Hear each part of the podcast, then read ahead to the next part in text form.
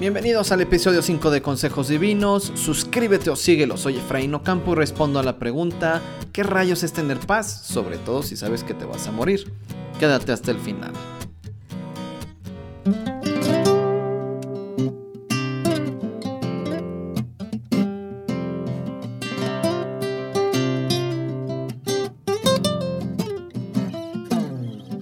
Bienvenidos, gracias, gracias a todos por sus mensajes. Cada vez recibo un poco de todo. Muchos mensajes del podcast de ¿Qué te hace feliz o sentir pleno? Lindos, lindos mensajes. Por ejemplo, Gustavo nos dice que le ayudamos a ver la vida desde otro ángulo. Gracias, Gustavo.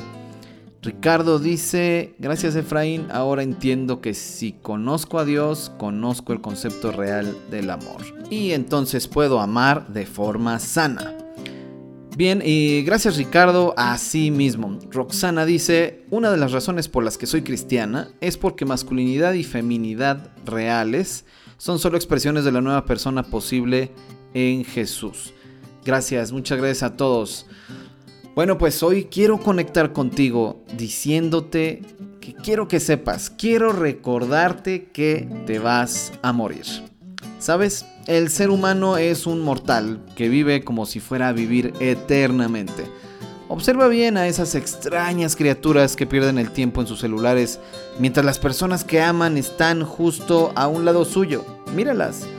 Terminó el día o se despidieron en la mañana y no le dijeron a su esposa, a sus hijos, a sus padres que los aman.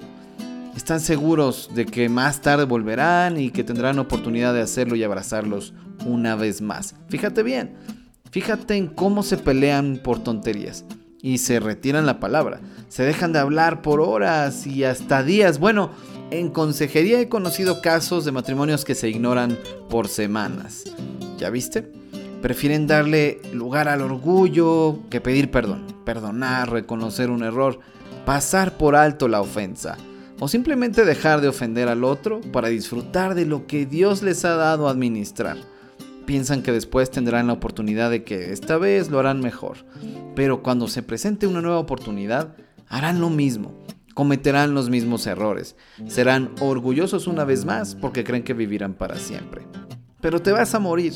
Ahí tenemos un montón de gente que tiene el colesterol elevadísimo, los triglicéridos, presión alta, quizá demasiado azúcar en la sangre, estrés tremendo con el que han vivido días, meses, años. Ya quizá te provocó dermatitis, lumbalgia, dolores de cabeza, mal humor, depresión, ansiedad. En fin, que estamos eh, teniendo hábitos terribles, pues también esos hábitos nos van a matar. Y nos recuerdan que nos vamos a morir. Y comemos por estrés. A veces no comemos por estrés. Comemos cosas que nos hacen daño, no hacemos ejercicio estamos apresurando lo inevitable. Esto me hace recordar una canción de uno de mis grupos favoritos. En español la canción se llama Si tuviera que morir por alguien y habla de esta ironía, de los mensajes que recibimos para cuidar nuestra vida de diversas maneras. ¿Y para qué? Para vivir. Sin embargo, es una ilusión. No logramos vivir si nos cuidamos. Solamente estamos comprando un poco más de tiempo para vivir unas horas o unos días, quizá algunos meses más o algunos años. Pero morir es y será inevitable. La canción que te platico habla de que nos ponemos el cinturón de seguridad en el auto, corremos para guarecernos de la lluvia si nos sorprende una tormenta en la calle, usamos un apósito en una pequeña herida para cuidarla, Miramos a ambos lados de la calle antes de cruzarla para evitar el peligro. Ponemos doble cerradura en nuestras puertas y las cerramos por las noches. Nos cubrimos cuando hace frío y claro que no jugamos con fuego, pero he aquí mi frase favorita en la canción. Quiero vivir mientras muero. Y no puedo dejar de pensar en quienes usan crema anti-envejecimiento, pero luchan con el insomnio. Vaya, nuestros problemas mentales y emocionales nos rebasan Menos mal que existe la psiquiatría para que nos receten pastillas para dormir, ¿no? Es irónico que en esta época de hedonismo en la que el mantra es darle placer al cuerpo, satisfacer nuestros deseos a cualquier costo, también sea la época de la obesidad y cuando más gente muere por lo que come y por cómo vive. Es decir, no es por un accidente, un asesinato, ¿no? Sino por los malos hábitos que tiene en el día a día, que la están matando, pero lo hacen, ¿por qué? Porque son pequeños placeres, ¿no? Y eso nos habla de lo que es el motor, la motivación de la persona. Pero te das cuenta que nosotros somos el principal obstáculo para nuestra paz. Y caemos en la cuenta de que hemos dado un montón de cosas por sentadas. La vida, la salud, nuestra congruencia y hasta nuestra cordura. ¿Cuántas cosas nos enseña la desgracia? Vernos en riesgo, en debilidad, en peligro, en nuestra pequeñez y en nuestras limitaciones a merced de algo que ni podemos ver. Sentirnos dependientes de gente que no conocemos, a un gobierno en el que probablemente no creemos. Y entonces, ¿cómo rayos tener paz si nos vamos a morir? Si las cosas pueden salir mal. Para colmo, en esa vulnerabilidad nos imponen el aislamiento. ¿Y qué crees? Es cuando más necesitamos a otros. Y ahí está el primer problema, que pensamos que tener paz es la ausencia de problemas. Pero debemos reconocer que somos incapaces de generar nuestra propia paz. Pero hay una enorme necesidad de paz. No es gratuito que las religiones orientales sean tan populares en Occidente. Buscan la paz interior. Pero no se puede generar paz donde no la hay como si la no paz generara paz, ¿no? No es humana, va en contra de nuestros instintos. Tú puedes esforzarte por tener paz interior, pero la paz que sientes en medio de la adversidad no es y no puede ser de este mundo. No es humana, pues, como te decía. Es algo sobrenatural y al mismo tiempo es algo que los sabios y la humanidad han buscado toda su historia. El hombre posmoderno cree que la ciencia puede brindar esa paz, pero podemos saber todo de las enfermedades y de lo que las ocasiona y cómo curarlas, y sobre el funcionamiento de las leyes que rigen el mundo y el universo. Pero, ¿eso te da paz? ¿Te daría paz saber cómo surgió tu cáncer? ¿Y cómo curarlo? ¿Eso es suficiente para darte paz? A lo más te da tranquilidad, pero no te da paz. ¿Sabes por qué? Porque la paz no es una certeza estadística o una certeza médica o una ciencia exacta, o incluso el resultado de unos cálculos o de información. La ausencia de paz en el ser humano está relacionada a la falta de control. No tenemos control de la naturaleza, del accidente o vaya, a veces ni de nosotros mismos. Aunque podemos esforzarnos por controlar las leyes de la naturaleza o para saber qué va a pasar con tal o cual cosa, ese control es muy limitado. La paz está conectada con la conciencia, con la mente, pero sobre todo con la certeza. Pero no en que podemos controlar, sino en que podemos confiar en aquel que sí tiene el poder, el control, no solo de este mundo físico, sino del destino de nuestras vidas. Y de, claro, muchas otras cosas más que ignoramos. Saber que esta vida no es definitiva, que no lo es todo, que es solo un soplo, un abrir y cerrar de ojos, da paz que Dios no está limitado a las leyes que Él creó, al tiempo que Él creó, al espacio que Él creó ni a la vida que Él creó, sino que está por encima de todo. Eso da paz. Esa es la razón por la que una gran cantidad de científicos están creyendo en el Dios de la Biblia, porque tiene sentido. Fíjate bien lo que te voy a decir. Saber que voy a morir me da paz, porque seremos libres de estos cuerpos de muerte. Sí, porque desde que fuimos concebidos y nacimos estamos muriendo. No porque Dios haya hecho un mal trabajo. Nosotros nos corrompimos porque decidimos vivir sin Dios y como fuimos hechos para ello, desde entonces nuestros cuerpos y el mundo están en deterioro constante por esta corrupción.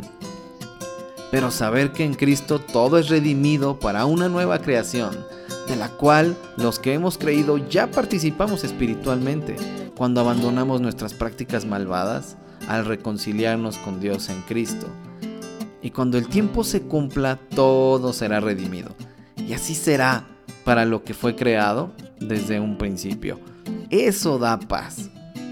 No todo inicia aquí, ni termina aquí.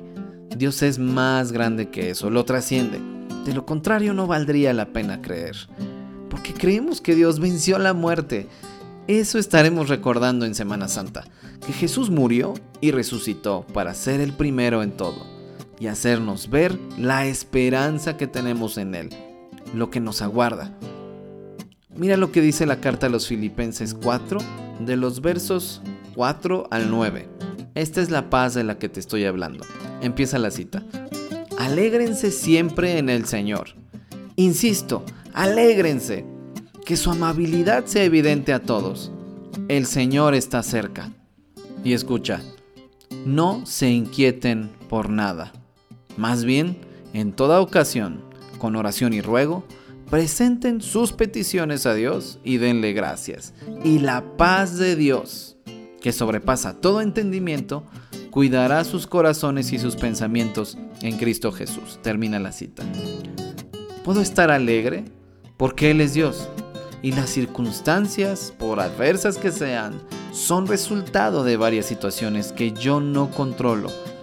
Pero esa limitación mía forja mi carácter para ser lo que debo ser y hacer lo que tengo que hacer conforme el carácter de Dios que yo imito. No me inquieto por nada, porque el resultado final depende de Dios. Él me guardará pese a la desgracia, o quizá de la desgracia. En lugar de angustiarme, oro a Dios y encomiendo mi causa a Él.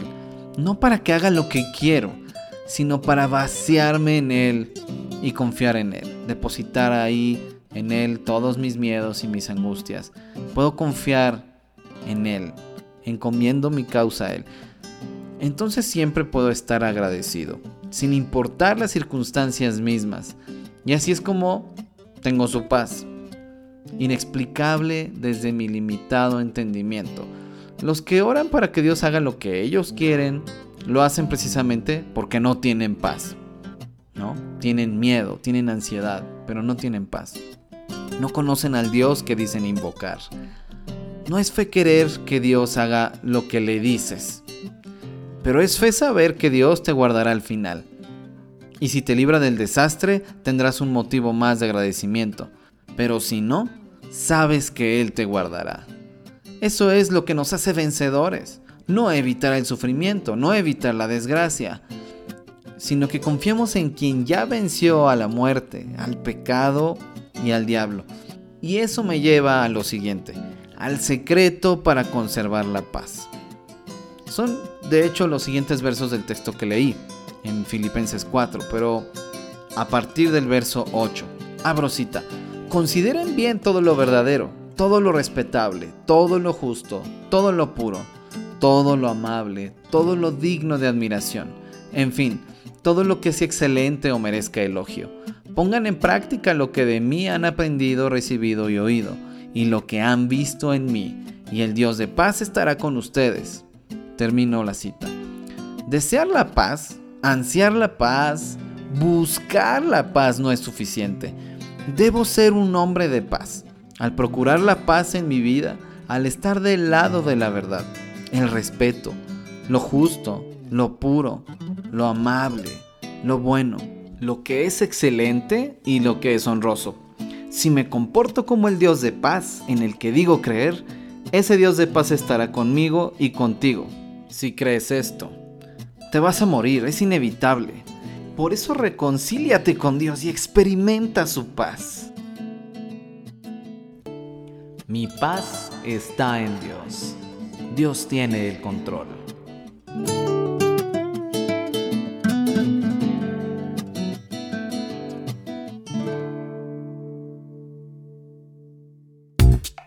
Vive con la paz de Dios y cuéntame cómo te va.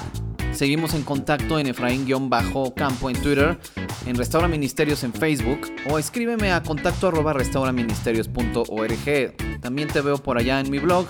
Este fue el episodio 5. Quiero que te quedes en mi podcast porque lo que vas a escuchar en Consejos Divinos te será útil. Eso es todo en esta ocasión. Bienvenidos. Hasta la próxima y recuerda, seamos siempre y en todo el brazo extendido de Dios.